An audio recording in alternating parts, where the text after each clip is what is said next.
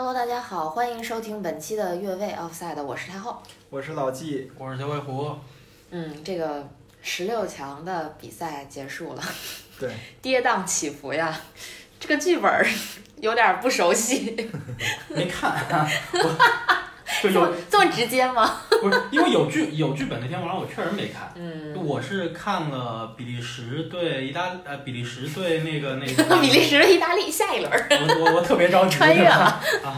我看了我看了比利时对葡萄牙那场，嗯，然后熬不住了，就第二天晚上熬不住了就没看，所以有剧本那天晚上我没看，嗯然后后来又看了英德，嗯，这个我跟老季算是所有的比赛都睡着看过去了哈。嗯，哎，那个你别说有剧本的那个那两场三比三、啊咱们算是看算是基本上都看了，对对对啊，而且就是第一场三比三，基本上就是看到三比三，然后到那个加时那块儿的时候，就是有点儿有点儿扛不住有点儿扛不住了。嗯然后呢，那个第二场是，呃，到三三比三的时候，我开始推老纪，啊，我说怎么回事儿这个比赛？那个那个那那场比赛我看的还是比较比较全乎的，我算是，嗯，就是非常神奇的这个十六强战。对，那天那天半夜点球大战的时候，我猛然惊醒，我是从第三轮开始看，就点点球大战第三轮开始看，嗯，然后发现你们俩在群里面在已经开始聊上了，对对对，而且你们是在零点五十的时候，就第一场比赛的时候，啊然后也发过东西，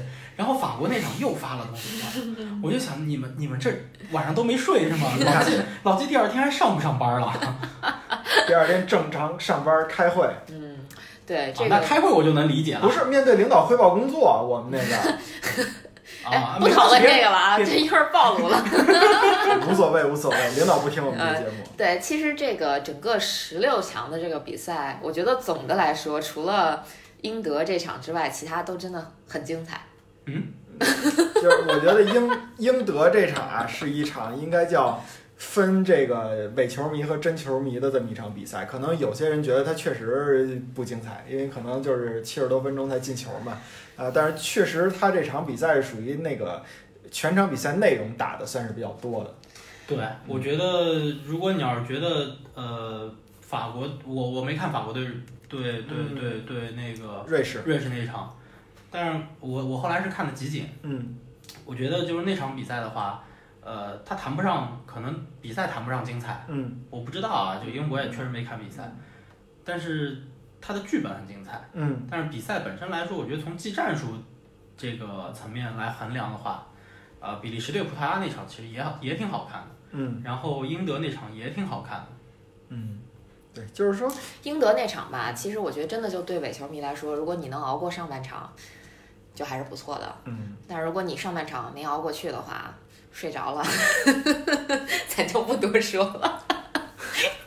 呃但是我我觉得上半场应该来说就是就是我觉得这场比赛明显就是可看性还可以，但是你如果真的说实在的，对于伪球迷来讲，没有任何进球，你就光看这两个队踢来踢去，嗯确实是就那么回事儿。尤其是在头一天有那两场三比三打底，你翻过来再看这场，就会觉得索然无味了，就真的是这样。对你要是去做那个比较的话是这样子，对对，没有错。而且，但是你要说对于球迷来说啊，就是英德那一场还是非常有故事的。嗯就是我觉得他是南门，呃，虽然我一直喊南门 out，但是这场你是不是得印了？呃，我我我我还是不我还是不不喊他硬啊，就是南门等会儿 out，对对对对对，就确实这一场他是有备而来，嗯但是显得就是对面的勒夫。依嗯，旧是没有任何改变，就是即使就马上就要下课了嗯啊，就没有任何的改变。嗯，其实这个怎么说呢？这场比赛怎么？我其实都不想评论这场比赛啊。其实这场比赛挺有故事对，的，我挺想听听九尾狐从这个就是你看球的这个角度，有一些战术的这种评评论，你觉得这场比赛亮点有哪些呢？呃，你记不记得我当时在上一期节目在竞猜的环节的时候，我说这场比赛可能两支球队都会变阵，对，嗯呃，对吧？嗯然后对于英格兰来说怎么去改变，嗯对于德国来说怎么去改变？我当时说的德国如果是不是考虑改成四后卫，嗯，结果依然依然坚持三中卫，中卫。而大家会发现说英格兰的两个进球。嗯全是从英格兰的左边路嗯传中打进去的。这个位置是谁的位置？是金特尔防守的位置。如果大家还有印象的话，德国队的第一场比赛对法国那一场丢球也是在这个位置。就是说他本身边后卫或者边翼位那地儿就是一个弱项。呃，就这么说吧，嗯基米希嗯在俱乐部一直是打后腰的位置，嗯到了国家队，你让他去打一个中场边路，他需要来回的这么去跑。基米希已经从一个边路选手被改造成了一个中场的组织的选手，你现在再让他回到一个他现在已经打不了的位置去踢的话，他没有办法发挥自己的能力。所以为什么这届杯赛基米希踢得并不好？嗯就是这个其实是一个问题，就是说国家队这个层面的比赛，你到底应该是说我有一套我自己主教练想要的战术体系，嗯然后我在我的战术体系上面去堆我认为最好的球员、名气最大的球员，还是说我这套战术体系我去放我觉得最合适的人？嗯或者说我有这么一批最强的人，为这一批人打造一个他们能够发挥出自己最佳水平的这么一个战术体系来，嗯这个是个问题。你像弗里克接下来要接手，很多媒体已经开始爆料弗里克未来会用的球员嗯啊，会用的战术。嗯其实有媒体已经说了，弗里克回来之后，他会用基米希和格雷斯卡去打双后腰，嗯这就是在拜仁的时候这两个人踢的位置。唉，怎么说呢？反正 TK 已经宣布比赛要退出国家队了，早该走了。是本来也没那啥地方了。对，早该走了。这个是我一直坚持的一点，嗯就是他在这个位置上现在不太合适了。所以你们觉得像国家队主教练在一个位子上干十五六年这种情况普遍吗？或者说不普遍。应该吗？嗯，我我我觉得啊，呃，我尊重勒夫给德国带来过的成就嗯就非常高，嗯他有点晚节不保。这个晚节不保是在于他自己的一个执念，就是他的那个固执，嗯那份固执对于传控的极致传控的那个追求，导致的这么一个结果。嗯其实之前，呃，在勒夫上任的时候，零六年那个时候上任的时候，大家不认识他，因为他教练生涯的起点就是给克林斯曼对给当副手。克林斯曼当助手，其实这个是他呃，不能说是最开始的起点，但确实是他就是在这一块儿的一个起点吧。嗯呃，甚至零六年的时候，大家都在说克林斯曼的功绩是什么什么，直到勒夫接手，大家才开始重视，说，哎，勒夫是一个什么样的角色？当时在克林斯曼的那个团队里头，嗯对吧？克林斯曼在离开德国国家队之后，后来执教过拜仁，嗯，对，那段经历并不成功，对大家开始说，为什么克林斯曼在国家队能够获得这样的成功，但是到了俱乐部他不行？其中有一块儿就是克林斯曼其实不是一个战术型的主教练。嗯嗯啊，勒夫在当时在国家队是负责技战术这一块儿的，对吧？然后大家去开始说勒夫怎么怎么的强，那么到了现在，为什么勒夫其实最大的问题出在技战术层面？嗯我觉得是世界足球的这个风格出现了变化，嗯但是勒夫执着的在追求于他原来在追求的这个东西。这个也是为什么我在前几年的时候，其实也一直说温格 out 的原因。啊，跟你有什么关系？就是就是他的技战术已经是一个过去了不想听。啊，就勒夫面对的是同样的问题，嗯是同样的问题。其实你就这么说吧，这个其实跟大家日常工作也很像。为什么一个单位他不愿意要那个年纪比较大的，在同一个岗岗位上干了很多年的这么一个人？哎，不是每年涨薪百分之五，太太高了吗？不要跑题，我就说的是，就是这个人年龄大了之后，好像很容易很难跟上潮流，或者说用一些比较高科技、比较新的这种手段去武装自己，还是会坚持自己这种老的理念和概念，所以就导致了这么一个可能思想水平或者说什么技技战术水平的这么这么一个落后吧。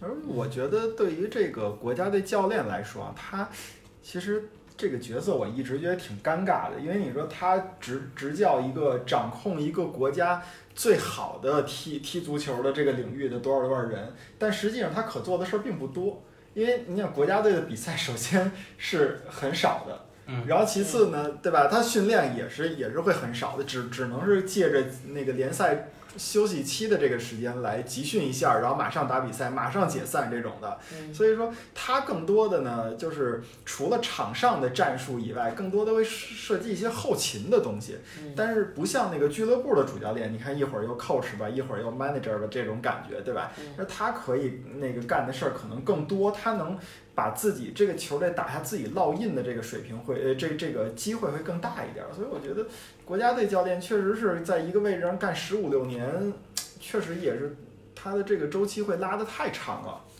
嗯，反正我觉得国家队教练不能过分的，就是追求自己的个性的东西，对对对对对对，这个是没有办法的，因为球员的日常的训练对，他日常的比赛，他所习惯的那些东西，你改不了对，更多是在俱乐部养成的，你改变不了，对你只能就是我有这批人。然后我去打造这批人适合的战术，或者我在我想要打造的这个战术体系里头去挑，呃最强的那些人，对对对，只能这个样子，你不能改变他的一些属性。嗯嗯嗯。哎，咱们怎么聊到了 这个乐福的这问题这这？还是很重要的，因为我觉得还是很重要。其实这场比赛是有蛮多东西可以聊的，这么一场比赛，虽然比赛略显沉闷吧。嗯，本来我的路子是想让大家说说疯狂的足彩，结果引到了这么高深的话题。确实确实挺疯狂的，疯狂的足彩确实就是太疯狂了。对，因为就那排队，上天台，关键是不只有人上天台，就是就在比赛的时候，比赛结束之之后吧，我看到那个张丽。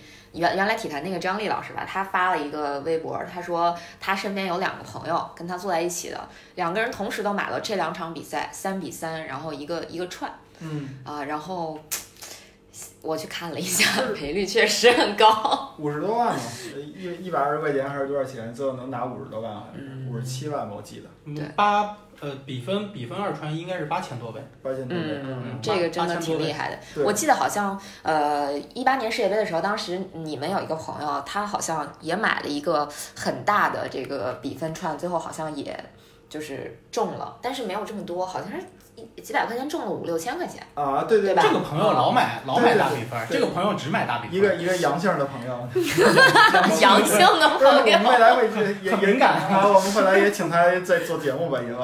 啊，这这个朋友老买大，对，欧冠决赛买过大的四比一吧，对。吧？我觉得啊，就是买足买足彩这个事儿，你得这么看，你到底是买足球还是反买足球，或者叫买反足球？嗯，对吧？因为你想挣大钱，说白了你就得不按逻辑去买。你这花一百块钱挣一百五，对于或者挣一百二，对于大家来说没有任何的意义，对吧？嗯，啊，就就是没有那种刺激感。你就希望是花一百块钱挣那个五千块钱。所以为什么会有那个一一五一六赛季有莱斯特的朋友会就会买莱斯特夺冠，然后还上了各种就是破圈儿去上热搜这种的。啊，因为他疯了。就是就是这种情况吧，就是这种情况，就是我们从正向的逻辑来说，什么叫一赔一千？就是当你往里边投入十块钱的时候，你连这十块钱都没有了，就是这个意思嘛。但是我想疯狂一下，结果被老季给鄙视了，因为我当时想买那个，在英格兰跟德国比赛之前，我疯狂的给九尾狐打电话，让他帮我投注，你就说你买几比几呗，我要买英格兰四比四和 和那个，当时我想买的是英格兰四比四和瑞典五比三。对反正我我跟我身边的朋友也交流过啊，基本大家的意思就是说，呃，你要是懂足球，或者你稍微看点足球，你就别买别买足彩，因为感觉就是完全不是一路子。真的是，因为我以前有同事，他就是不怎么看球，但是他就会研究，就是比如说他会去研究这个盘呐、对赔率啊，九尾狐也是，啊，然后各种这种什么分析啊，然后就去买，但是他的他的命中率很高啊。那是啊，因为嗯就是它跟就是买球跟看球，它是两个不同的产品。而且就是有一个特别逗的点，就是每一次他都会问我，他说，比如说就是有遇到英超的那四强的比赛，他让我帮他预测，我每次帮他预测，只要就是我预测了之后，如果说我没有跟他买的话，我的准确率就特别高。嗯，就是基本上胜平负都能猜对，然后我只要是跟着他说，我说来给你十块钱，给我也买十块钱的，薛薛定谔的彩票。对，永远都不可能中。啊、嗯这个呃怎么说呢？呃，反正我我觉得还有一个观点啊，就是我觉得特别逗的一个事儿。那个当时八分之一决赛的时候，第一场比赛应该就是意大利打奥地利的那个比赛吧？嗯，我记得当时打打完比赛以后，打完加时赛，那个是早上起了五点，然后我就准备准备上班去嘛。然后上班以后呢，那个有就有人就就跟我就开始跟我说说骂着街就上班了，为什么呢？说意大利太装了，本来能赢的比赛，他就故意的九十分钟不进球，然后等到那个最后三十分钟咣咣进俩球，赢了比赛了。你说他一定是被那个那个那个赌球集团给买了，怎么怎么样，怎么怎么样？然后，然后等到第二天、第三天倒好，西班牙三比三赢克罗呃那平克罗地亚，然后那个谁那个那个呃呃那个法国三比三平瑞士，然后还把还被瑞士给淘汰了。我也不知道他们是怎么来说这些比赛的。就是啊，对，还之前还有一场荷兰被捷克零比二淘汰了。我说如果你要觉得意大利这属于是太能演了，太能装了，那后边几场比赛你应该是怎么看呀？我觉得太逗了这个。对，其实我觉得每一场比赛背后都会有人讲说这是一个赌球集团在操纵的这么一个比赛，这是阴谋论嘛？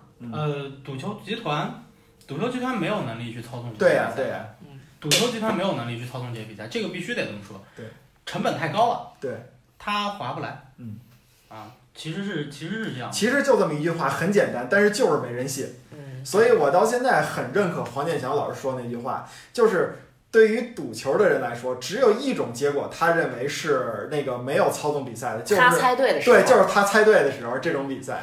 所以我们也没法说，就是有些事儿是属于那种你永远不可能证明他没做过的。就是这种情况，你就说你国际足球足联没赌球集团没有操纵的这场比赛，没人信。你要证明，我证明不了。所以其实我们从八分之一决赛衍生出来两个话题，第一个是乐乐布到底是个什么货色，对对对第二就是怎么买彩票。对对对对对 但呃，我还是那个观点，我一我一直是一阴谋论者，但是我我不认同的是赌球集团在控制比赛，嗯，你觉得是那个外星人在控制比赛？没有是赛事的 赛事主办方。主办方，对对对对，对，他会有一些自己利益的考虑，然后去稍微的给你灌输一点儿啊，你看着办这种感觉的吧。呃，你很明显嘛嗯，欧冠抽签，嗯你觉得是真的吗？嗯，对，他需要有一些故事，需要有一些剧本。对啊，哎，什么时候这个亚洲杯不是那个亚洲杯世界杯亚洲区预选赛，咱也提前设定个剧本，把中国队送进去啊！这这样一年干过一次。国际足联就挣大钱了呀！呃，这个可能对吧？国际足联和亚足联有一些，因为他自己的考量。因为它其实不是，它不一定是一个利益集团。对，它是平级的，就跟欧足联跟国际足联会打过一样。你这儿有世界杯，我就得有欧洲杯；你那儿有欧冠，我就得有这个世界俱乐部冠军联赛。好像就是你想，其实亚足联现在是西亚人控制嘛，嗯，对吧？对所以它会有，它会有，自己利益输送。对，它会有一些就是利益争夺在那儿。嗯就是你看欧足联有些事情上和国际足联站一站一边，但是更多的事情上他们两个是不打架站一边，对，是打架的。虽然说国际足联应该是管理欧足联的，嗯就级别上更高一级，嗯但是实际上，对吧？大家在做一些事情的时最候，逗的就是其实，就是个博弈嘛，对，大家互相都有利互相制衡益嘛，互相就是对制衡。，嗯最最逗的就是这个这些欧超联赛的这些这些这个创始者们，到底有没有接受国际足联的帮助？这件事已经成了罗生门了。对啊，所以很难说。对对对，嗯 OK，那其实呃，关于八分之一决赛剧本的问题，我们就可以讨论到这儿。嗯，今今天其实有个大事儿，对吧？国足的事儿啊对，哎呦又说到我以为你要说一个大事儿是桑乔加盟加盟曼联啊。那今天最大的事儿，其实我们当时录节目是七月一号，所以今天最大的事儿那是一百周年，啊对吧？对对对对对对，祝党生日快乐。嗯，然后那个都想起什么来了？后半夜了，这个。是是是，那个，那我们其实就来说一说你在没看比赛的情况下哪场比赛最精彩？嗯这问题我都不好意思问，你知道吗？我我我我我先说吧，我看了比赛了，而且看了嗯比较。你看了吗？我看了，看了看了看了看了，我正经说没，睁睁着眼睛，呃睁着眼睛看。我正经说没看的啊，就是英德那场比赛我没看，真没看，呃，真没看。没看。那那那天我太困了，那是我真的后来推他推醒的你还给我推醒了，我都啊不，知道。然后对，然后你问我啊，英格兰二比零了，哦，对对我对对说对 对对，是是这么回事儿。呃，我觉得最最精彩的一场比赛还是瑞士三比三平法国那场比赛。嗯，就那种跌宕起伏，确实啊，就是就等于出现了那种极端的状况了。嗯呃，三呃，瑞士在一比零领先的时候，那个自己进攻在对对方禁区里边儿被应该是帕瓦尔吧绊倒了，然后绊倒了以后裁判没有吹，然后马上法国队就反击，然后姆巴佩在禁区里边也被绊倒了，然后瑞士队又开始反击，结果带到中圈的时候不是死球，然后裁判就开始吹停比赛了。当时所有人都认为，包括瑞士人都认为这个球是可能是吹那个要看姆巴佩那个球犯规没犯规了啊，但是结果没想到最后吹的是瑞士队得了一个点球，就等于在之前的那个犯规。然后这种感觉就已经是就是有一些反转在里边了。嗯，然后结果没有想到，罗德里格斯这罗德里格斯其实那个之前在沃尔夫斯堡的时候，大家对他一个比较大的印象就是，第一是攻强守弱，第二是任意球和点球定位球能力极强，脚法不错的这么一个人。但是没想到延续了这届欧洲杯的一个惯例，就是点球踢不好。但是点球大战命中率还是挺高的。啊，对，那个是后话，就他的那个点球踢的比较软了，可以说是，啊，角度挺刁，但是比较软，然后被扑出去了。被扑出去以后，马上这个法国队就就就扳平比分，嗯扳平比分完了就反超。本泽马的那个被各个球评人那个誉为可以媲美博格坎普对纽卡斯尔的那个转身的那个球，嗯，那个球确实是挺厉害的本泽马的这个灵性，那个那个不算转身吧，那算个停球吧。对他那个那个真太厉害了！就我对作作为一个伪球迷，你知道吗？好多进球都不记得，但是本泽马那个停球真的挺对，因为就是挺挺有灵性的，而且就是明显感觉是，他跟那球都快融为一体了。对嗯所以所以所以你们选西克的吊射和本泽马这个球，我选本泽马，我选西克。打一架。不不，这这，因为我一直喜欢远射，而且嗯，其实要相对于希克，他主要是喜欢贝克汉姆。呃，相对于希克的进球，我更喜欢，我更喜欢这届杯赛里边克里斯滕森进那个俄罗斯的那脚球，啊，那个脚远，爆射，那对对那个真棒，那个我觉得。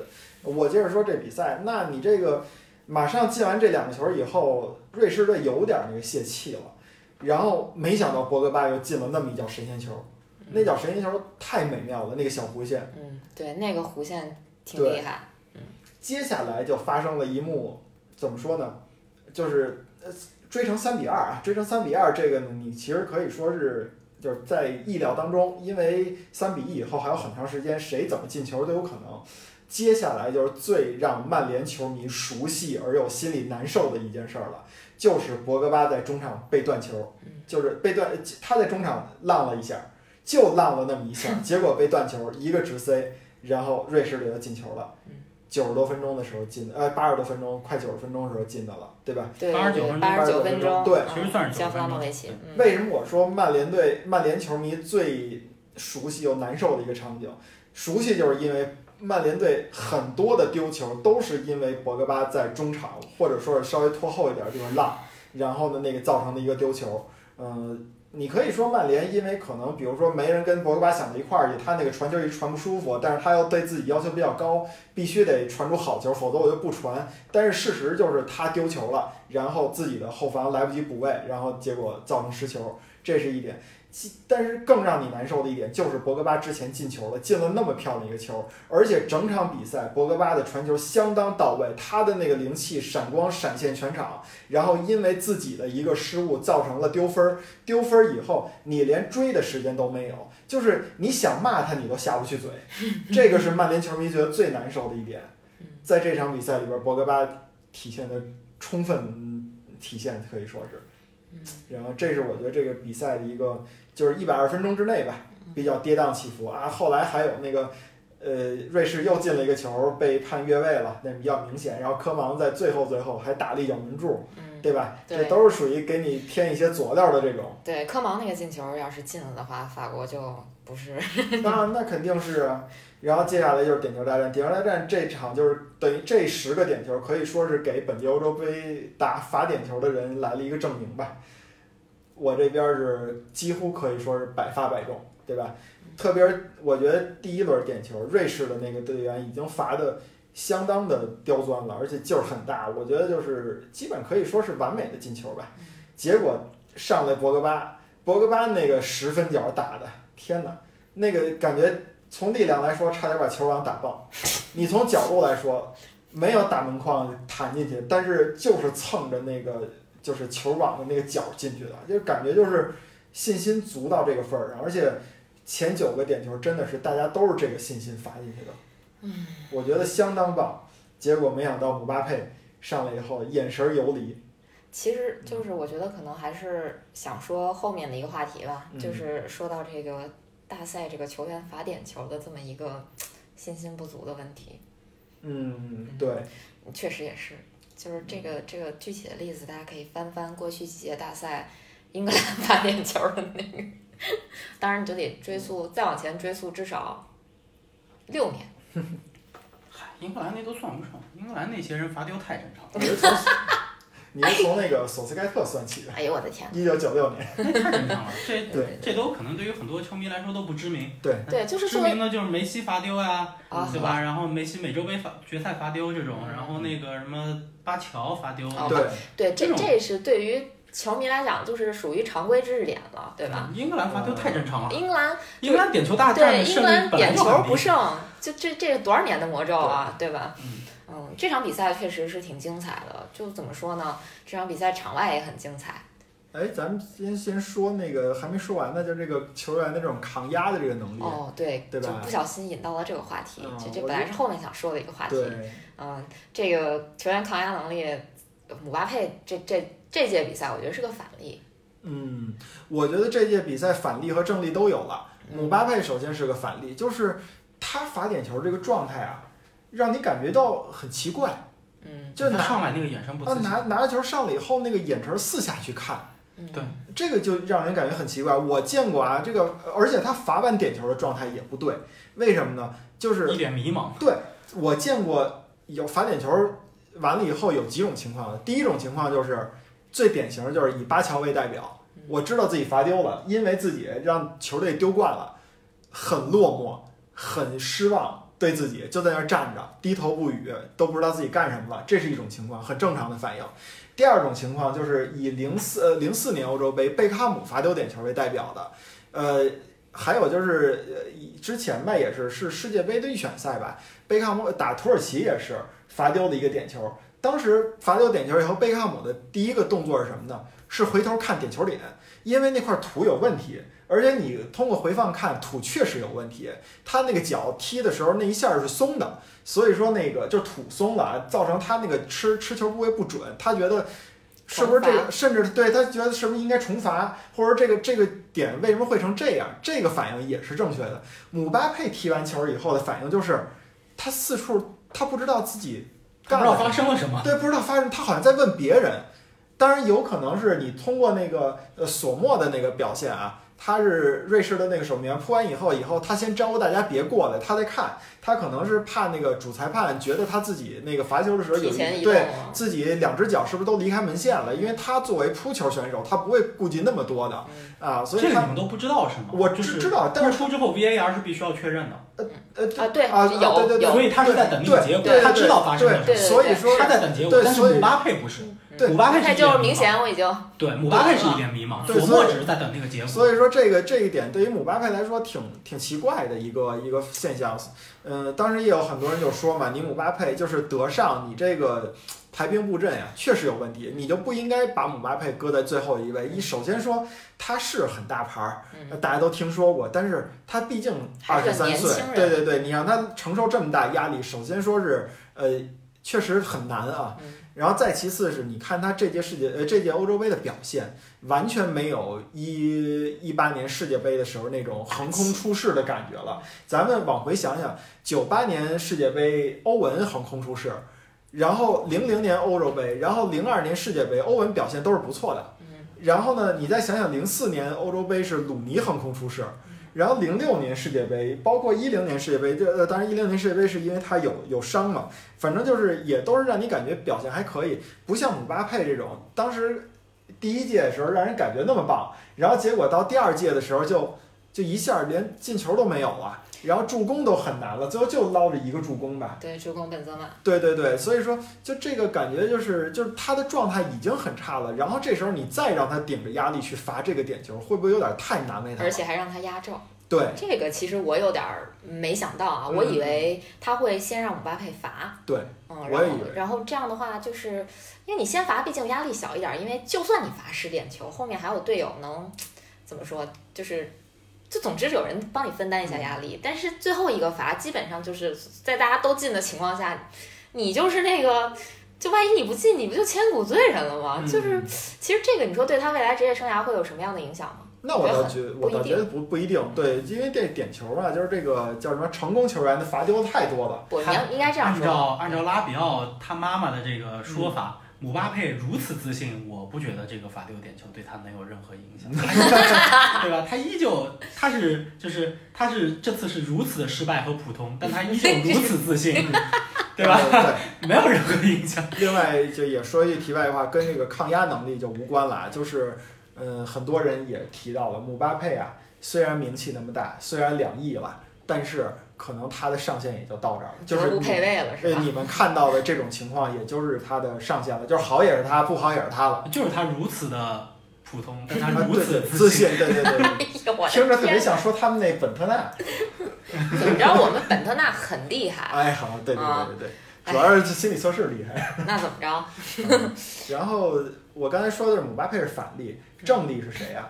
这届世界这届欧洲杯的那个西班牙的那个守门员。呃，无奈无奈是吧？啊，他西蒙乌奈，他厉害在乌奈西蒙，呃，都行都行，是哪都行。乌奈西蒙，乌奈西蒙行。他他厉害的一点在哪儿？就是那脚停球其实是很丢面子的啊，但是能在当场比赛就给你回应的人，其实很少。有，特别是对于守门员这种角色，特别是罚丢这样一个球，呃，不是，就是接丢这样一个球。那个其实九尾狐咱们明里暗里都在戳卡里乌斯。没，这这倒没有，这倒没有。我忽然想再给你个例子，马特拉齐。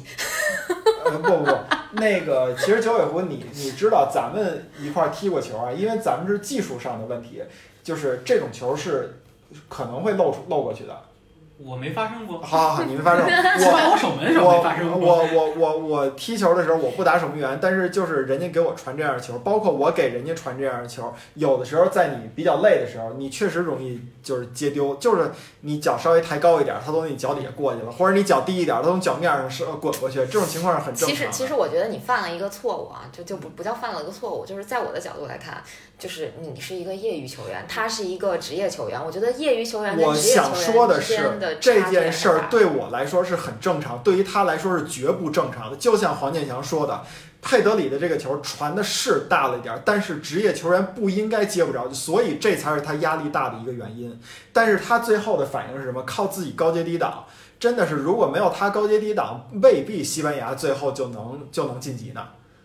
是这种感觉，就是他在当场能给出回应，我觉得这样的抗压能力是很强的。我现在也明白了为什么他能入选西班牙国家队，他能挤掉德赫亚当这个一门儿。这个确实，这个这个之前我都没听说过这个人。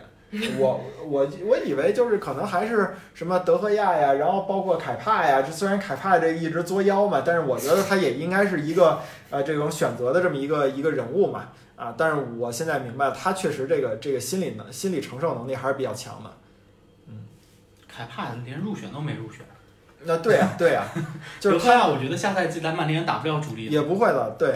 所以这个西蒙乌奈，那你说西蒙乌奈，嗯，你在欧洲杯之前，你能想到他会去入选吗？可能你都想不到这个名字，因为我不看西甲。啊，对，就是因为这。实话实说，就是我不看西甲。对，你看那些那个就是意甲呀、什么德甲呀、什么这些，就是这些国家队选的这些门将，你都知道大约是怎么回事儿。西蒙乌奈你不知道？意甲二门我也不知道是怎么回事儿啊。就意甲意甲一门是因为媒体报道实在太多了。意甲二门西西里古啊，西里古没有问题。嗯，名字听说过，但你要让我说现在他，比如说哪个俱乐部啊，什么乱七八糟这些的，他好像应该在大巴黎吧？他他我也我也我也没反应，因为他他一直入选意大利国家队，他一直给布冯打比打替补，所以你不可能 对你你不可能在国家队听说过他这种。啊不我我确实是在国家队听说的这个名字，但是但但是确实对于他的俱乐部状态我是对不知道，所以咱们说回来就是说这个乌奈和姆巴佩其实他在这个压抗压能力的反应上面，他其实是挺挺那什么的，其实。我对你要说这个抗压能力的话，我我现在对莫拉塔还是有点怎么说呢？高看一眼了。因为莫拉塔终于进球了。确实，确实被骂，确实一直被骂，而且感觉他莫拉塔的这个人啊，他本身是一个没有抗压能力的人，可能他是属于那种你一直说我我不好不好不好，我可能就就怂了，我就就退缩了。但是他做的那个回应，打克罗地亚的时候进的那个球，确实是一个自信满满的进球。这脚球还是我觉得，但愿能给他证明吧，能让他以后能找回自信来继续踢。其实这么说，我觉得抗压能力最强的啊，就是全世界，那没人能比得过斯特林。那对脸皮厚。全世界都知道他快乐。对对，进了仨球是吧？浪浪费了七十个机会是吧？对，你看这当年的这个什么巴舒亚伊啊等等的这些，那跟他比差忒远了。不是一数量级是吗？对啊，嗯，说一个潜在的抗压能力强的选手吧，不是球员，你得说是索斯盖特。哎呀，这我觉得作为英格兰的球员和主教练，不管你是谁啊，就是只要你是跟英格兰沾边儿的，这个抗压能力都得强，不然的话，你让媒体就先英国小弄死了。对，真的是让媒体就弄因死了。为那个九尾狐之前也提到了，索斯盖特他有时候可能缺少一点儿主教练的担当和气气势气质啊，就是可能会更多的那个啊那个听信名名名言的这些呃名名宿。的一些建议怎么怎么样，他确实是，但是他现在来看啊，有自己的一些担当了，比如说确实就是你们都说要上格拉利什的时候，我就死给他摁在板凳上，对，最后不是还上了？吗？那上了他有有道理啊，我没让你们让他上是打主力，嗯，啊，然后这个，而且我不是因为芒特什么隔离什么的，我我我我不让格拉利什上，对吧？嗯我后来上萨卡，你们也没想到我让他让萨卡上，对吧？其实我觉得很多人在评论说萨卡的这场比赛表现一般，但是是一般，但是但是我觉得就是你看了吗？我没看，但是我 是你都是看评论的好不好？就是这场比赛我看了，是你是看了，是，但是我觉得萨卡的表现就是怎么说呢？不能说不好，嗯因为很多人在批评萨卡，说萨卡的表现不好，但我觉得其实还好。就作为一个年轻人，他的表现已经很不错了，嗯，而且还是在这种大赛首发，就本来也没几个人干过这种事儿，对吧？所以我觉得就是可以，至少是个及格分。所以你们说，阿森纳的情感占，我觉得阿森纳的情感在太后的这个不评论里面占了占了一些分量。怎么就就萨卡确实在场上表现一般般，一般般，就你肯定不可能说他表现很好，就这我也没说很好没，有就是我觉得我觉得确实表现一般啊，就是必必须得说你，我们要抛开说年轻人的这个因素，就是比如说多少多少岁啊，然后踢多重要的比赛啊，就是我们只是很单纯的从技战术的层面评价这个球员的话，嗯确实这场比赛表现一般。嗯，就好像你们都看了一样。我看了，这场我是真看，就因为我看了这场比赛，就所以就确认索斯盖特有一些改改变，嗯就是他主动变阵，嗯。这个是勒夫没做到的，就索斯盖特变变成了一个三后卫，他的三后卫是有道理的，嗯。因为他德国最强的其实是在边路的能力上面，嗯。啊他变成三后卫之后，其实是加强了对于德国的两条边路的一些压迫，让德国的两条边路没有办法助攻上来。嗯所以就是德国的进攻，你觉得那场比赛根本是零散的，失去了对于中场的一个控制能力。嗯为什么说德国？其实我一直说德国为什么就是这场比赛，我原来对德国是有信心的，包括在竞猜的时候，其实我虽然说的是平局，但我觉得德国能晋级，我对德国是有信心，是因为德国的中场其实。如果你的排兵布阵正确的话，德国的中场我认为是强过英格兰的中场的。嗯英格兰中场的问题在哪儿？就是这场比赛它的转折点在哪儿？在格拉利什上场。嗯，格拉利什上场之前，大家不知道怎么踢，对嗯五五开这场比赛，嗯但是格拉利什上场之后，给英格兰带来了巨大的变化。嗯问题在哪儿？格拉利什是一个会传球的人，英格兰缺少一个会传球的人。嗯你你可以看，就是英格兰这这些球员，你让他突，让他抢，没问题。嗯但是谁来传这一脚球？现在没有，就只有格拉利什。这也是为什么那么多的名宿啊，这个媒体都说要让格拉利什首发的原因。嗯就是就是看他的传球，这也是为什么我原来说就是英格兰应该要带麦迪逊去欧洲杯，因为你现在中场能在那个位置，就是 AMC 的这个位置上面传球的，那就是就是麦迪逊，嗯。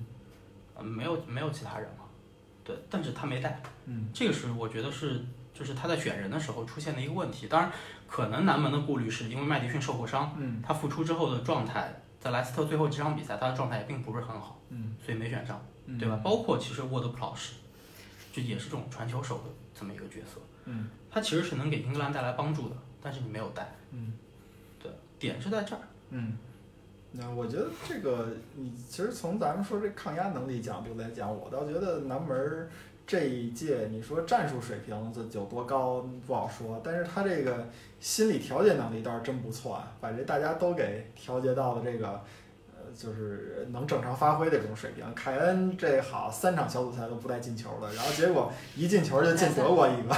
嗯，据说据说南门是赛前让大家看了他罚丢点球的那个事情。呃，他自己罚丢点球，对对，是他自己罚丢点球的那个事。呃，所以我觉得他这个点其实找的，他从心理战角度来，他没准儿还做的真不错。因为你你看，第一点，他他他让大家看自己罚丢点球，他不怕自己出丑。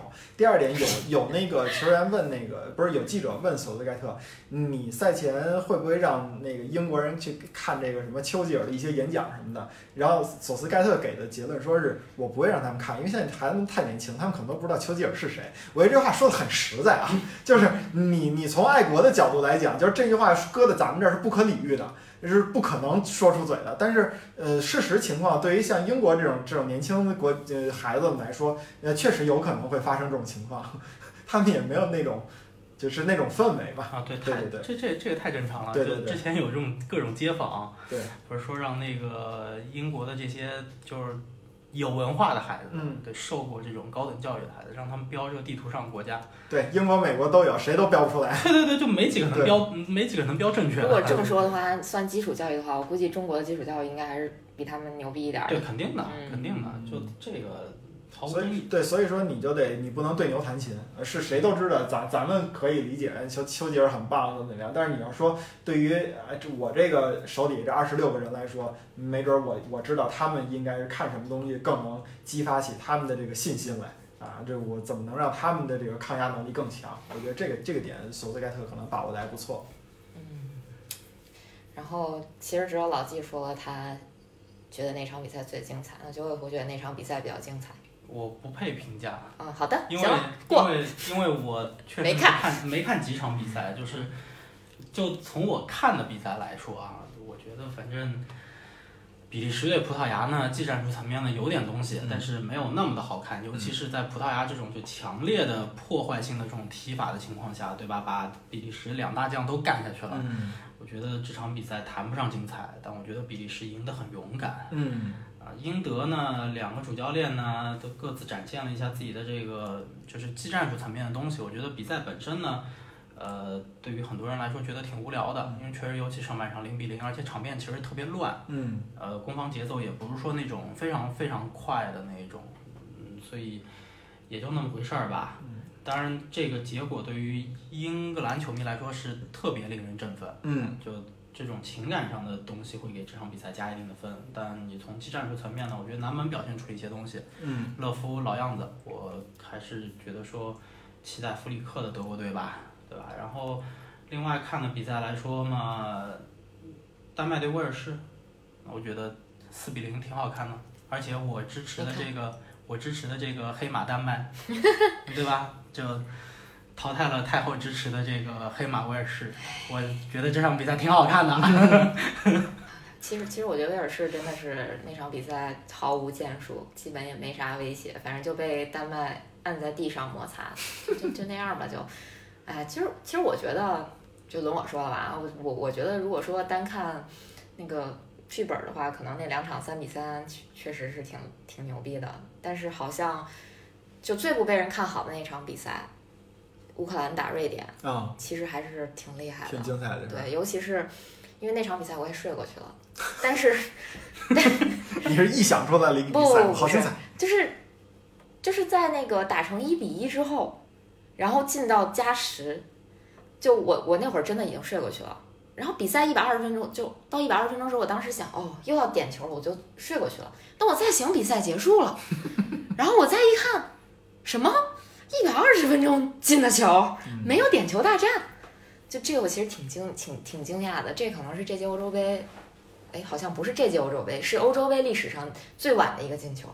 好像是这个是的，啊，是应该是，呃，比嗯，好像上一个是舍甫琴科进的，是是哦，不是他是这样嗯，他这是最晚的一个制胜球，嗯。最晚的一个进球是一百二十分钟补时，是零八年的那个土耳其打克罗地亚那场比赛进的，嗯，就呃就是那场比赛是扳平了，然后后来那个打的点球，土耳其把克罗地亚淘汰了，那个比赛是一百二十分钟加进的球，嗯，嗯，反正就是总的来说，这届欧洲杯到目前为止这十六强赛的这个剧本儿，就真的是挺挺让人觉得震惊的吧。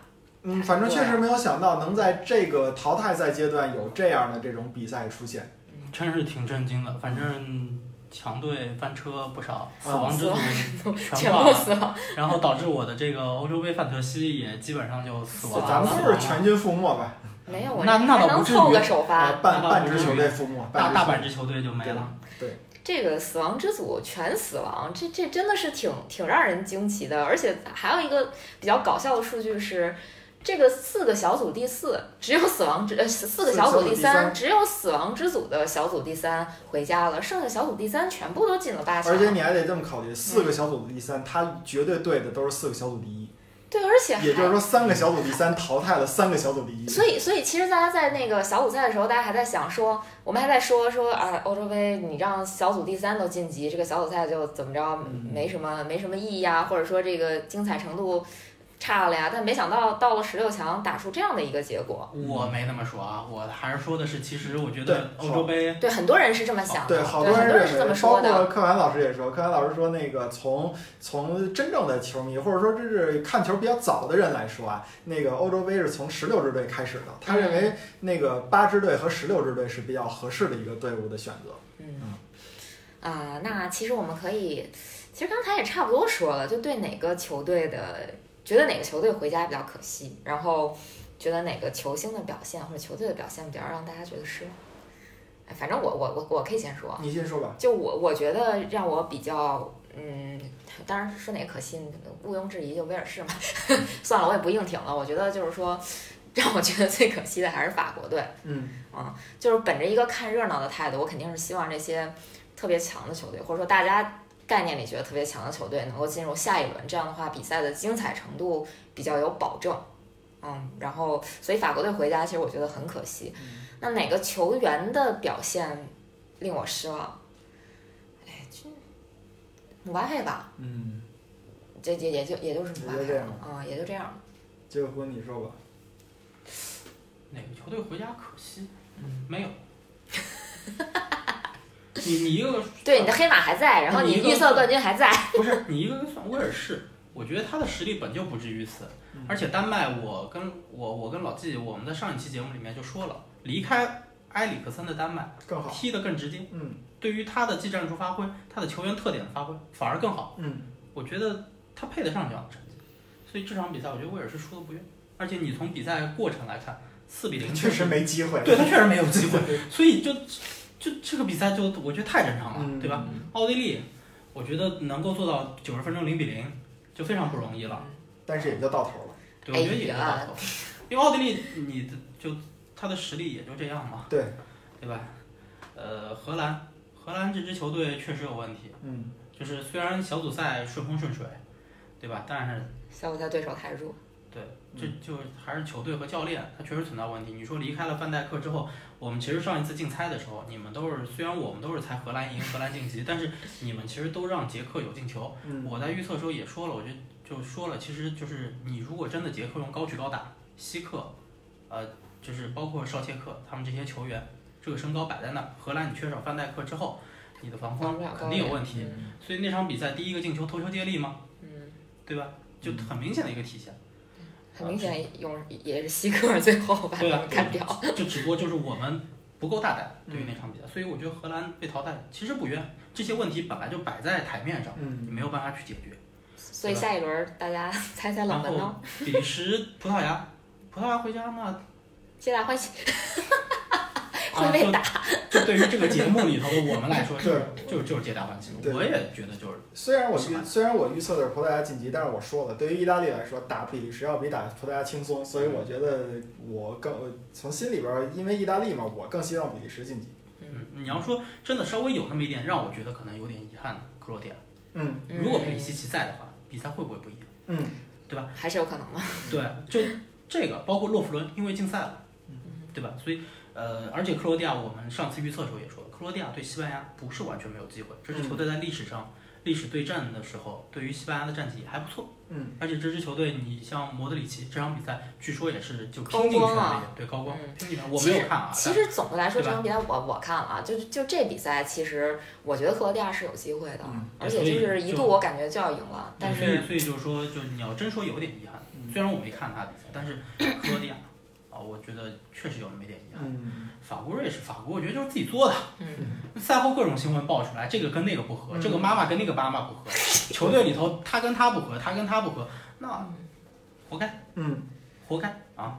那个包括就是大家都说啊，那个博格巴，你说他为什么会浪一下，对吧？他也是也是有时候一种自大的表现。嗯对吧？然后那个姆巴佩，他是如此的普通，但是他是如此的自信。拉比奥的妈妈也已经说了，嗯对吧？不管他说的对不对，他妈妈是不是一个挑事儿的人，是不是这玩意？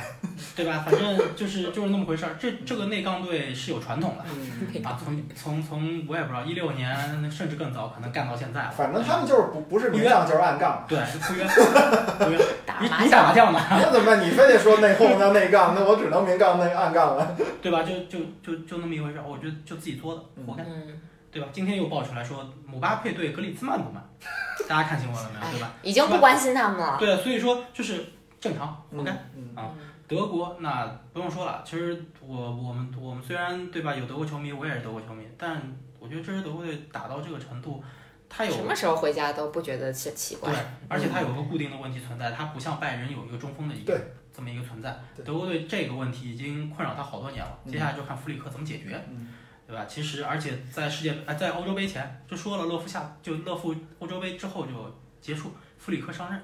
大家其实都已经在期待弗里克的德国队，本身对这支德国队就没有太大的期望。嗯所以其实打到十六强已经可以了。可以，嗯。啊，就就那么回事儿吧。对，你再加上克兰老师从一开始就挂开始德国小 球儿，你现在慌不慌挂意大利了？我不慌，我们意大利不怕这个，以后 以后跟别的队不一样，然后瑞典和乌克兰，我觉得这两队反正谁晋级谁出局，无所谓。对无所谓，就都那么回事儿吧。给，蛇娃点赞，对吧？乌克兰可能还有个金琴科呀、什么之类的，不只认识只认识舍甫琴科，之类的这些，那 对吧？嗯这我觉得这这场就有点无所谓了。嗯那么其实真的有点可惜的，也就剩克罗地亚了。嗯我觉得你要是这么来看的话，其实很多的结果也是在情理之中，只是嗯超越了我们对于传统强队的一个传统认知。嗯对，也就说明，也正说明，其实，在新的这种足球环境和足球技战术潮流的这种呃情况底下，呃，有一些时候，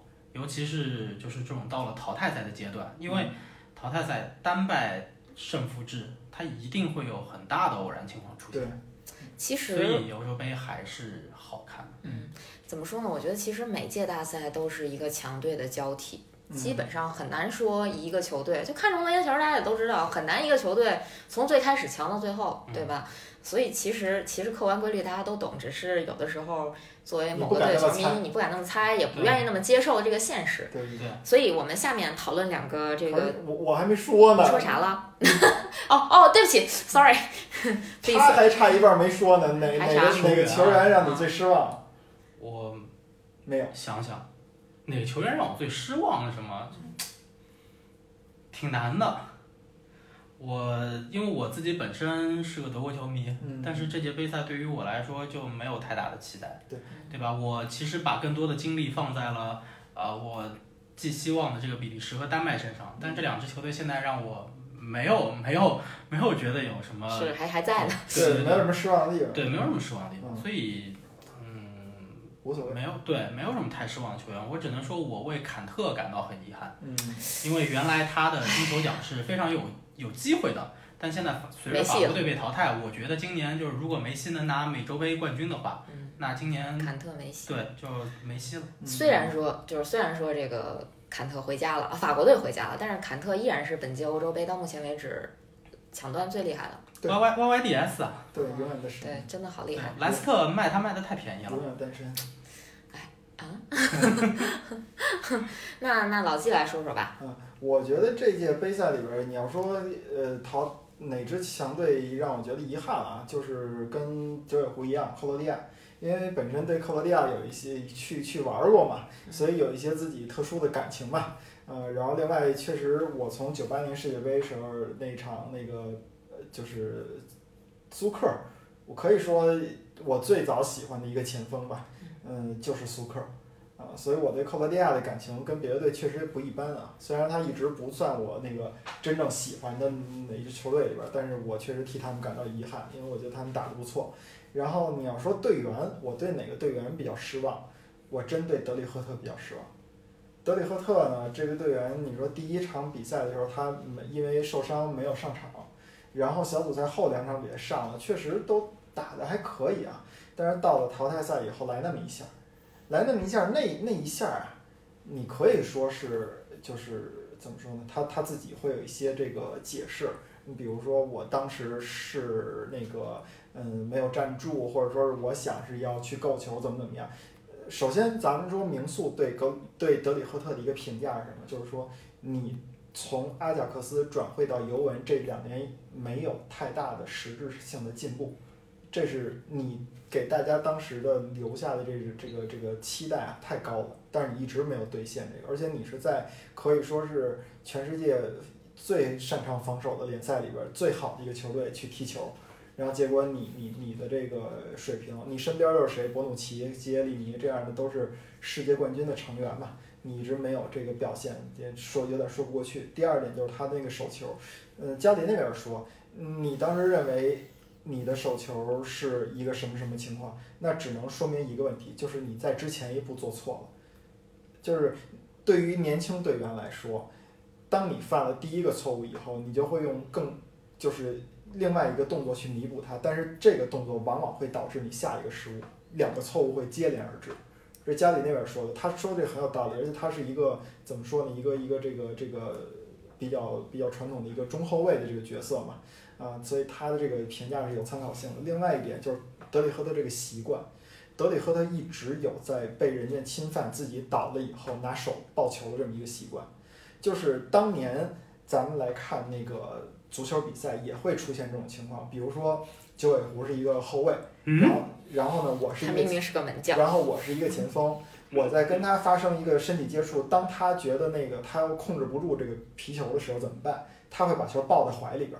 抱在怀里边，为什么他会让裁判看？你看我倒了，是因为他推的我，他推的我，所以是他犯规了。我抱球是是没有没有别的，是是在他抱之后的。所以说你你你应该，你要不你有本事你判我点球，你判我手球。一般那种情况，裁判是没有本事去判他手球的，因为这个这个球你要想判手球，你就得给黄牌了，因为你是故意手球啊。所以一般。就是球员会采取这么一个方式，包括有些前锋在进攻的时候被弄倒了以后，第一反应也是我把球先抱过来，反正你裁判不敢判我那个故意手球，你只能判对方犯规，是这种美。但是现在有 VAR 了，VAR 裁判如果看到对方是没有犯规的时候，你这么抱球，你又是最后一个人，一定给你的是红牌。所以说这一点，德里赫特他有这个毛病，他没改过来，我觉得这一点是挺让人失望的。就是你应该学会这些东西。在规则，就是这你都是对规则的理解。你可能觉得这规则限制我怎么怎么样，怎么怎么样。但是你当年抱这个球，你可是利用了规则。那现在这规则不向着你这么做了，你赶紧改。这这个都属于从小他的教练就没没好好教他，就没教他好的。呃是。其实对于德里赫特啊，我想说跟对于姆巴佩同样的一句话，就是上限没有大家想的那么高。不是，就是你明明如此普通，你为何如此自信？就是。当年的阿贾克斯双星到现在，我们说德容和德里赫特都踢出来了吗？德容好点，德容好一点，对对对，就我们只能说好一点。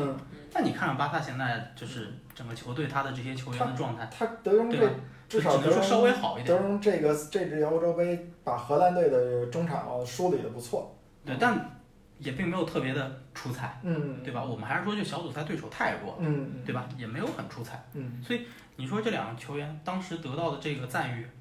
是一个什么样的？反正我现在我不知道啊，就是欧洲的这些豪门，从哪一年开始，也都喜欢去刮彩票了。嗯，那从曼联买马歇尔开始吧。反正我觉得巴萨近几年挺喜欢刮彩票的，但你看他们刮出来的彩票，登贝莱就不说了，嗯，对吧？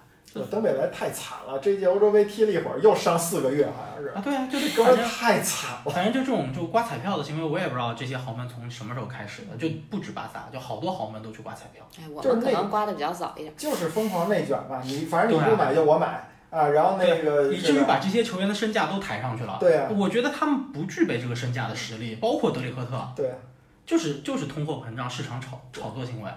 就所以就是说，你明明如此普通，你为何如此自信？既然说按现在这个身价，吉格斯值四十个亿，然后那个斯科尔斯值二十个亿，对啊，就就就是这个套路。所以所以其实新冠疫情是好的，就是让来了一一轮儿之后，让大家都反正冷静没钱了冷静，给大家降降温。嗯对嗯，那其实我刚才着急 想想说两个话题，这两个话题是这个我们的这个忠实听众他提出来的两个问题啊。嗯第一个是，嗯，他想让大家评论一下，目前为止，到目前为止是不是曼城的球员在欧洲杯的发挥是最好的？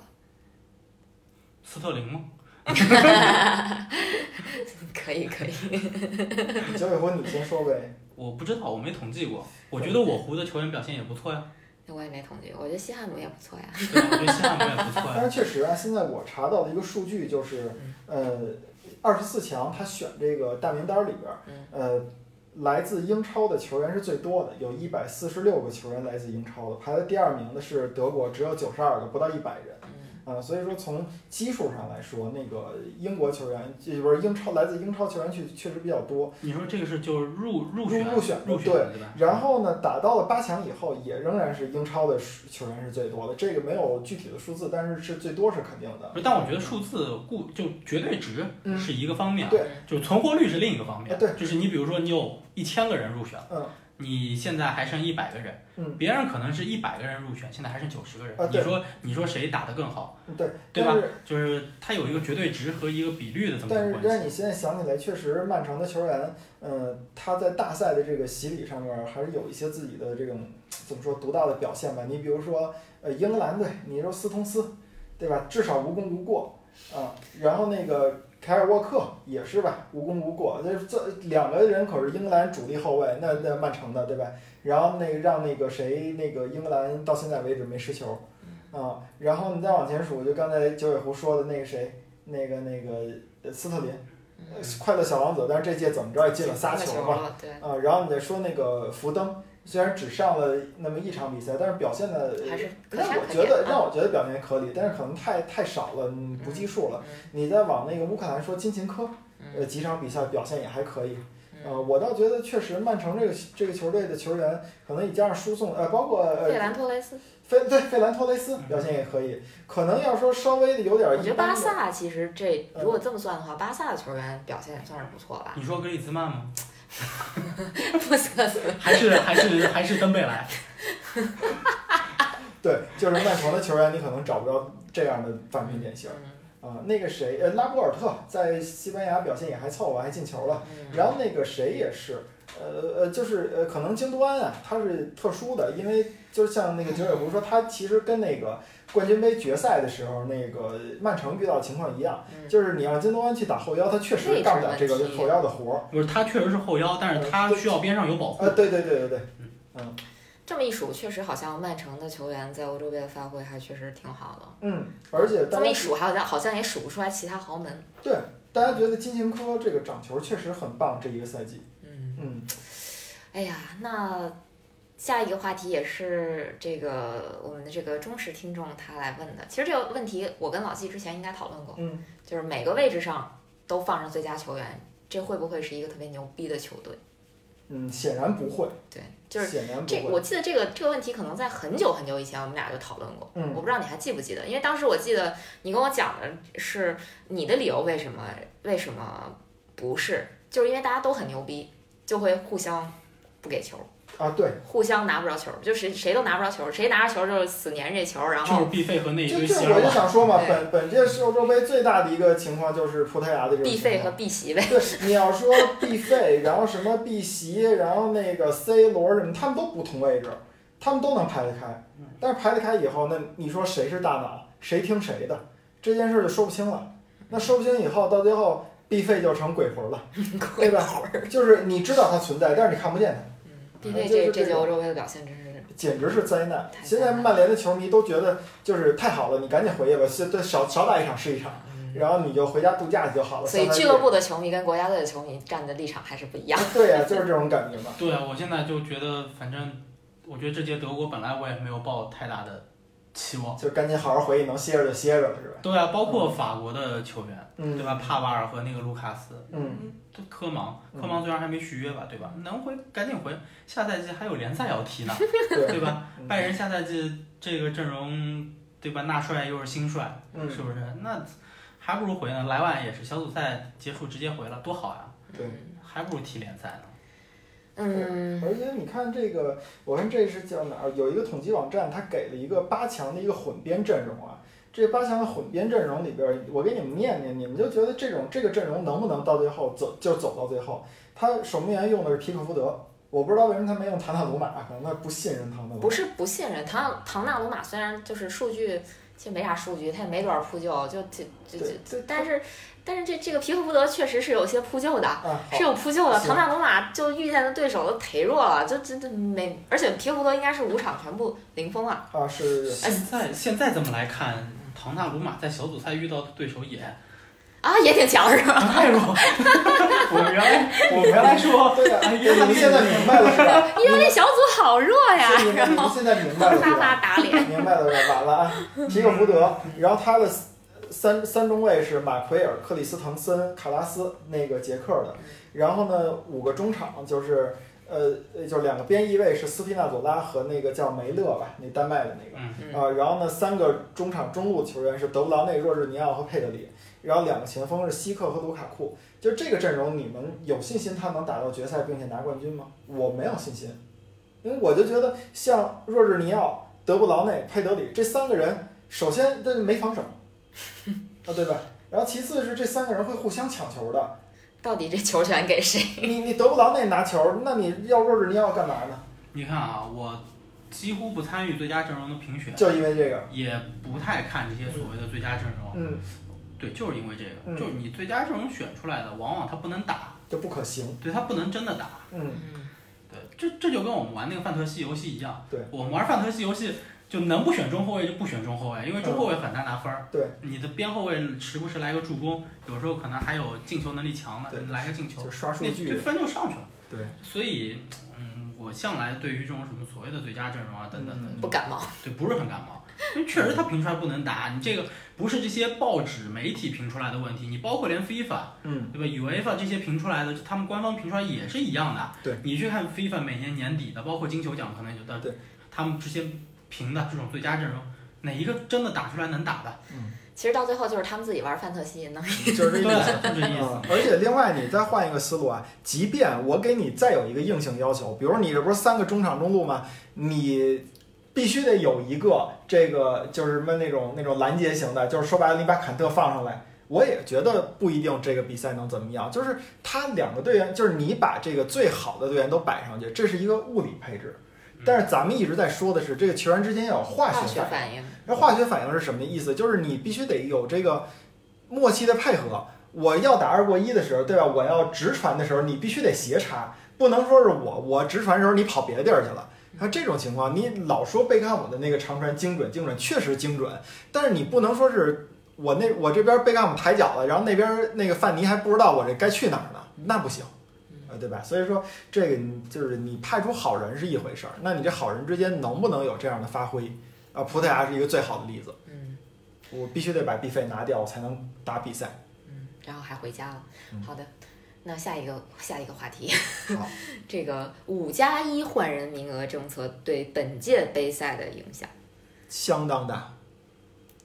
嗯我希望 我希望这个政策延续下去，嗯五个换人的政策在各个联赛里头继续延续下去。其实这个当然，嗯，有很多小球会对这个持反对意见。对就是考验球队板凳深度的时候到了，对，谁的板凳深度深，谁就能在这个比赛里这个面占尽优势。这个比较典型的就是为什么会有两场三比一被扳成三比三的比赛，因为在当时你只能换三个人的时候，这样的情况不是说不会发生，但是很难啊，因为手呃一般到这种时候，主教练手里边已经没牌可打了，全都得靠队员的自己自我发挥了，而且那会儿会累的都不行了。你。对你让他自我发挥，你就没有太多的这个可能性了。但是你现在基本上，你从最开始的时候，你能换半支队上去了，啊，这种情况下的话，那你就啊，我就可以拼命的往上派，说白了派那个进攻型的选手。所以这是可能会有这种一呃三比一变成三比三这种水平。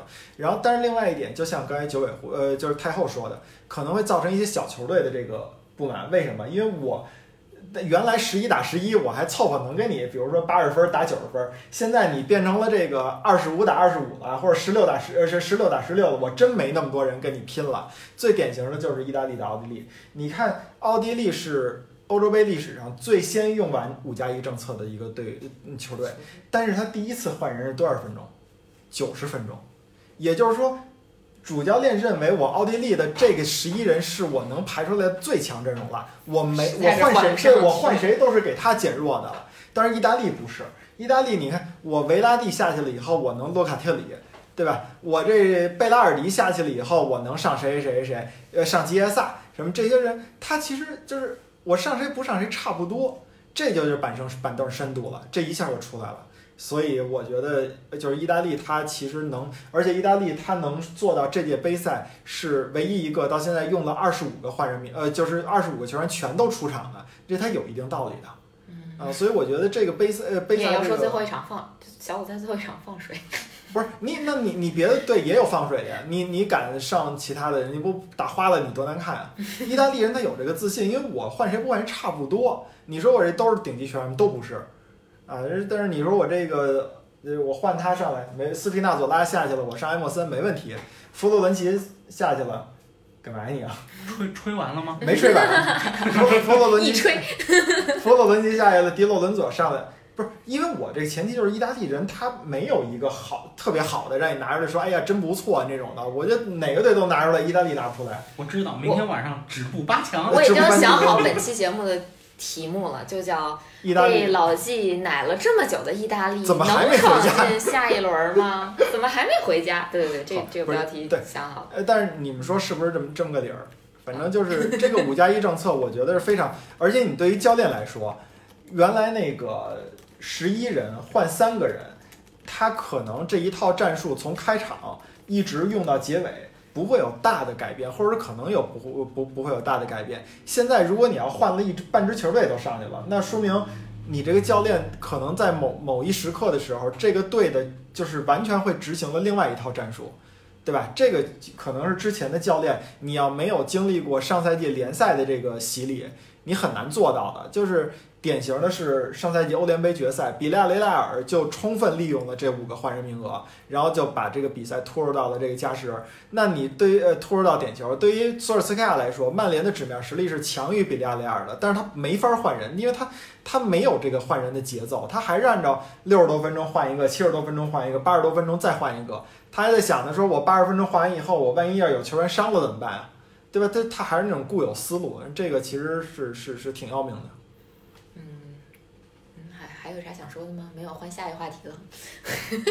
这个其实反正我觉得杯赛里头怎么说呢，就是反正这种政策，我觉得对于保障球员的健康这种肯定是有好处，但是你说肯定一定程度上会加剧这个球队成绩的这个，就是我们说分化，对两极分裂，呃，两马太效应，对，一一定会有。嗯嗯，好吧，那其实。我觉得我们罗列的最后两个话题可以放在一起聊了。嗯，我们来聊聊未来的这个八强战吧。好啊。嗯，连预测。唉，反正对吧？又到了你最八分之一，八分之一的这个预测。老季是惨不忍睹。嗨，我好一轮坏一轮嘛，我跟英格兰一样，好一轮坏一轮，好一轮坏一轮。所以下下下一轮预测，老季应该该好了。所以呢，那个听我的啊，就就听他的啊，一场一场来来。老季结果四场，老季对了三场，其中错的一场就是比利时对意大利。我肯定预测比利时赢是吧？错了。来吧来吧。来吧，这这个环节留给我们的惯例是九尾狐来主持。是，现在把话筒交给九尾狐。问题是，就最期待哪一场呢？我最期待我最意大利啊，我最期待丹麦啊，因为我确实非常呃看好丹麦了。现在就是呃从情感上来说，还是从这个确实打的也不错啊，人家没让你失望。嗯，我还是期待英格兰打乌克兰，二蓝相争必有一伤。我我我我理解我理解老季说的那个，因为在我们那小群里面，老季说了，呃，只要意大利被淘汰，啊，我马上转头支持丹麦。是好像我们结果丹麦隔了一天也被淘汰了，我就傻了。好的吧，来来来，嗯。四场比赛很快了，啊，嗯。第一场。呢，瑞士、西班牙，我挺瑞士，哇塞，嗯，我反正我选瑞士晋级，呃，这是我扎卡，可乐大神，怎么了？嗯？可乐大神，吨吨吨，对对对，瑞士打扎卡不是，他他也没上去罚呀。但是他扰乱了 C 罗的军心啊，这跟 C 罗没什么跟关 C 系。罗没关系。啊，我我我觉得，那我还是九十分钟战平吧，然后瑞士晋级，嗯，疯了！我就去买一个三比三，你们等着。你要三比三是吗？呃，不，那行，三比三吧。好，没有底气，二比二吧，二比二，然后瑞士晋级。该我了。来吧，我猜，我猜一比一，西班牙晋级。我靠你们都去了平局，嗯，因为我我你必须得知道啊，二零一零年世界杯西班牙就输了一场比赛，输瑞士了。嗯，瑞士这个队啊有一特点这个，很奇怪啊，这个瑞瑞士这个队很很有特。强队很就是牛逼的对，样子。就是他可能是一个强队，到底是不是真正强队的一个风向标。就是你要能把瑞士队赢了，你基本上就是是强队那一栏儿那一挂的。呃，你因为他是属于你瑞士队赢别人都赢不赢不了，但是你想别人赢瑞士也不是那么容易。九尾狐，就会看盘的，对对对。但是现在其实这个就没什参考么参考性。对，这参考价值不是特别大，因为确实有点早。嗯，只能说，反正瑞士上一场艰难淘汰法国之后，呃，消耗太大。对我觉得消耗确实太大了。嗯但是西班牙这场呢，不会特别轻松，嗯，但我还是老实说我，我我看好，我还是直接看好西班牙晋级。对这场。有点想去这个，还是有点想去这个传统强队吧。嗯，对，可能还有点，就是我们前面比比比比试过的这个固化思维嗯在那儿啊。那就我去西班牙二比零吧。嗯，反正西班牙那个上一场比赛确实给我看到了一些他复兴复苏的一个希望吧。还还靠那帮老头子。我靠莫拉塔，靠莫拉塔。是吗？是啊，莫拉塔，哎，但是下下面一场咱往后放放来说啊，十意大利，往后放放吧。他打起来这节目录不完是吧？捷克丹麦，我去丹麦，我觉得丹麦九十分钟内二比零捷克。哎呦，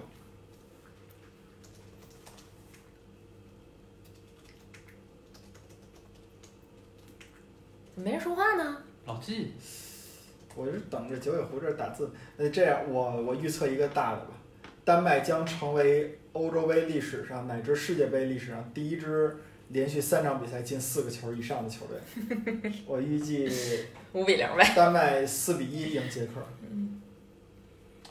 你们都对丹麦好乐观啊。我们对你的黑马乐观，你还不开心吗？嗯，我现在恰恰这场对丹麦有点，担心了，对因为大热必死，受关注太高，对，你要的丹麦几比几比几？四比一四比一，啊！太热了，太热了，泼一盆冷水吧。呃，捷克二比零，西克进来。呃，丹麦倒是不怕，不会特别怕这种空中打法，因为丹麦北欧人本身他的体格和这个对抗能力也摆在那儿，嗯所以看起来似乎捷克没什么优势。但是这场比赛其实就是一场硬碰硬的比赛，嗯就是我我我其实觉得这场比赛会踢得非常好看。嗯啊，应该这场比赛就是后天晚上零点的那场。其实我觉得大家可以看一下，嗯大家会发现说，今年的欧洲杯，你看法国对瑞士啊，克罗地亚对西班牙，我们本来不觉得说对，虽然他都有强队，而且对阵其实也都还不错，对吧？但是大家没有想到会有这种剧本，嗯所以其实就好看的，所谓好看的比赛，可能往往出现在就是这一些比赛里面。所以我觉得关注度不那么高的。嗯，对，但是它又有一定的关注度。嗯其实今年就接下来的这个四场比赛里头啊，捷克对丹麦，我觉得有点这个特色，嗯，有点这个特点，要不我猜四比一呢。嗯可能会是一场，我觉得是一场非常开放、非常好看的比赛。嗯就是来来来回回双双方也会打的比较比较比较快嗯这个节奏，但是确实我现在不是很看好丹麦在九十分钟能解决问题。对我我会觉得说这场比赛是一个平局的这么一个结果。他要猜三比三，呃，不会，我我没那么大胆。啊，五比五，我我我我我猜，我其实预测一个二比二。啊，对我预测一个二比二，然后丹麦九十分钟内呢赢不了比赛，嗯但是晋级呢，我还是会去丹麦。嗯，毕竟那是你自己首选的黑马，啊，对，就自己选的黑马，就含着泪也把它送进决赛，干掉英格他兰。只要到他只要到四强就行，他只要到四强就行。好，那乌克兰英格兰呗。有悬念吗？又来这句话了是吗？哎呀，我们上一场上一轮预测的时候不敢这么说了呀。对，我们上一轮预测的时候说有悬念吗？这几个好像就是什么荷兰呀、法国呀，对吧？比那个还有谁呀？对吧？反正这俩都被我们送回去了，都被我们奶回去了。嗯，那我我还是支持英格兰，我我我还是支持英格兰。那个英格兰二比零吧，继续二比零，二比零乌克兰。结尾湖你觉得呢？老实说，我觉得这场没啥悬念。嗯，这么自信啊？这这么有信心啊对英格兰？对，而且我觉得马奎尔会进球。嚯！我，哎呀呀，做昨晚托梦来着是？看好我们胡立晨之前的中后卫，我觉得马奎尔会进球。对，嗯而且我觉得英格兰会迎来一场比较久违的大胜。嚯！我记得英格兰在淘汰赛里边比较值得称赞的一场大胜，就是零二年世界杯那个小组赛出现以后，三比零赢丹麦，这是我印象里边。这场比赛三比零打底，嚯！嗯，但是我就是三比零。我就照着这路子去买彩票买彩去了，票去了。嗯，靠！那看你了，老季他。太后说的是几比几？二比零。嗯，嗯，我那那我要不要为了节目效果，选乌克兰。我选乌克兰吧？行因为我觉得乌英格兰啊，它是这样，就是每当你不看好它的时候，它就能给你搞一下；但是每当你看好它的时候，它就会让你无限失望。而且我觉得这届乌克兰打的并不弱啊，就是就属于那种闷声发大财的那种感觉，你就是就一路呃闷着闷着闷着就进来了。而且我觉得这对韧性比较足啊。乌克兰上一次进世界大赛八强，不就是就只进过一次，啊二零零六年世界杯。啊对呀、嗯，那时候舍甫琴舍甫科还在场上。球嘛，嗯，对啊。哎呀，所以你还看好他再进八强？哦不，再晋级进四强？我我觉得啊，就是哎当年你们也谁也没看好威尔士进过四强，谁也没看好瑞士淘汰法国呀，嗯，来吧，那你就一比一，然后乌克兰点球晋级，又给英格兰 摁在点球大战的耻辱柱上。乌克兰想赢乌克兰也只能靠点球。我想，我想问问你，你觉得谁会罚丢点球？快预测一哎下。，我跟你说，谁斯特林谁进的那个球，谁罚丢那个球点球。哦，反正我觉得点球大战斯特林快乐不起来。啊，他有可能斯特林，我觉得点球还能进的，我觉得。对，我觉得他能进，他快乐不起来。对，但是那个罚丢点球的，应该会是一个可能大家都很意外的人。人马奎尔呗，马马奎尔进球。你俩这剧本是连着的，是吧，我们我们这编？Plan A Plan B 是吗？编剧那栏儿，我们俩名字，得来，比利时、意大利了，比利时、意大利呀。老季先来吧，继续奶。哎，我我这场我我也啊奶一下意大利我觉得意大利会赢。嗯嗯，但是我觉得意大利也不会赢太轻松。嗯，我看好这场比赛，意大利三比二赢比利时，或者是四比二，进得了四比二吧四比二吧。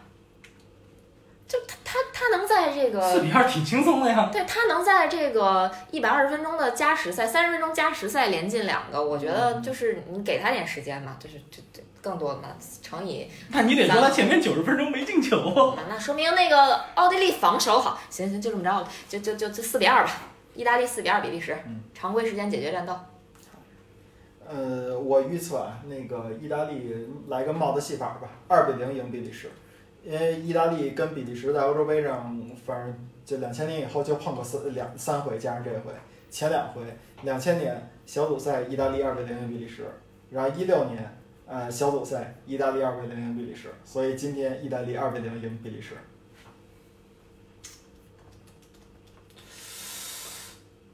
好吧。你们都是意大利，都赢两个球，